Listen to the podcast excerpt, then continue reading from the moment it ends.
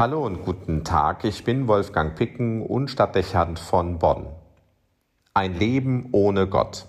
Das ist heute für viele Menschen denkbar. Viele mögen in ihm noch den Platzhalter für ungelöste Fragen sehen. Woher kommen wir? Wohin gehen wir? Oder an wen muss ich mich wenden, wenn ich nicht weiter weiß? Im Reflex sagt man, oh mein Gott, wenn man durch eine Situation überfordert erscheint. Aber das sind zumeist mehr überkommene Redensarten, die nicht mit einer wirklich religiösen Haltung hinterlegt sind. Nicht wenige, die sich in der Bevölkerung noch als religiös bezeichnen würden, sind dies nicht im kirchlich-konfessionellen Sinne und pflegen keine persönliche Beziehung zu dem Gott, wie ihn der christliche Glaube vermittelt. Sie haben sich eine eigene Vorstellung von Gott gemacht. Also ist Gott ernst genommen eine Kreation ihrer eigenen Fantasie, die ihre Eigenschaften ändern und anpassen kann, ganz wie es die Vorstellungskraft des Einzelnen vorgibt und verlangt. Jeder hat dann in gewisser Hinsicht sein eigenes göttliches Wesen. Folglich hat der Glaube nichts Verbindendes mehr, sondern ist etwas ausschließlich Individuelles. Jeder glaubt, wie er will und glaubt etwas anderes.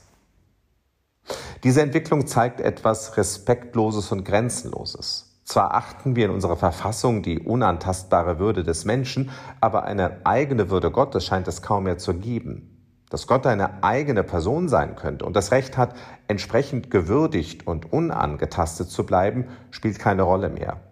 Der Respekt vor Gott, der beispielsweise im Judentum dazu geführt hat, dass man den Namen Gottes nicht auszusprechen wagte, oder der es für den normalen Christen unmöglich machte, einen Altarraum einer Kirche zu betreten, weil es heiliger Boden war, ist beinahe vollständig gewichen. Der Mensch hat sich, wenn man so will, Gottes bemächtigt und sich selbst zum Gott gemacht. Ein Frevel, den man aus alten Zeiten kennt, nichts Neues also.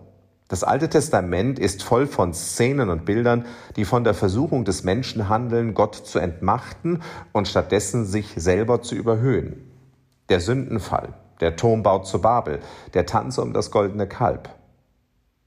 Ein Realitätsverlust, der immer mit tragischen Folgen verbunden ist, weil er die Ordnung der Schöpfung ignoriert und in eine irreale Lebenswelt führt. Katastrophen und Plagen sind die Folge, nicht als Strafen Gottes, sondern als direkte Konsequenzen des menschlichen Fehlverhaltens.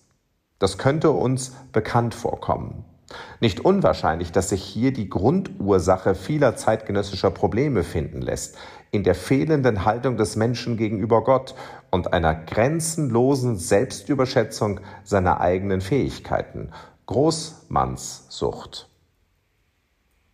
Der heilige Pfarrer von Ars, dessen Festtag die Kirche heute feiert, hat dieses Phänomen bereits im 18. Jahrhundert mit klaren Worten beschrieben. Wir sehen also eine Versuchung, der der Mensch zu allen Zeiten erliegen kann.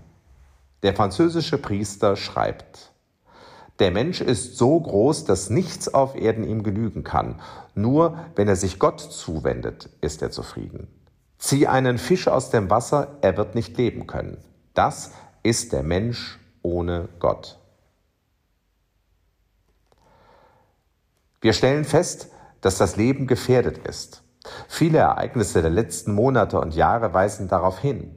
Immer wieder wird betont, dass dies auf einen Missbrauch der Umwelt zurückzuführen ist. Das ist im Grundsatz nicht falsch, aber wenn man die Worte des heiligen Johannes Vianney beachtet und die Phänomene richtig beobachtet, ist das selbst nur die Folge eines ganz anderen Fehlverhaltens. Die Wurzel allen Übels, so möchte man sagen, ist die Gottlosigkeit des Menschen und seine Neigung, sich und seine Gedanken absolut zu setzen und Gott zu spielen. Das Problem liegt also tiefer, nämlich in einem grundlegenden Irrtum im Gottes- und Menschenbild. Entsprechend wäre die Rückkehr des Menschen zuerst zu Gott und zu einem respektvollen Umgang mit ihm gefordert. Daraus erwächst erst ein nachhaltiges, anderes Verhältnis von Leben und Umwelt. Es ist nicht ganz unwahrscheinlich, dass ein Ansetzen beim Umweltbewusstsein allein unsere Probleme deshalb nicht lösen kann. Wir müssen befürchten, und das Bild passt, dass wir zunehmend mehr sein werden wie der Fisch, der aus dem Wasser gezogen wird und an Land zugrunde geht, weil wir weiterhin ohne Gott und nur mit dem Gott unserer Fantasie leben. Wir müssen dringend unser modernes Verhältnis zu Gott klären vielleicht auch demütig werden. Denn wozu ein Leben ohne Gott führt, das erleben wir allenthalben. Fragt sich nur, wann wir zu dieser Erkenntnis finden werden. Wir scheinen noch weit von der Erkenntnis des heiligen Johannes Vianney, des Pfarrers von Ars, entfernt. Der Mensch ist so groß, dass nichts auf der Erde ihm genügen kann. Nur wenn er sich Gott zuwendet, ist er zufrieden. Zieh einen Fisch aus dem Wasser, er wird nicht leben können. Das ist der Mensch ohne Gott.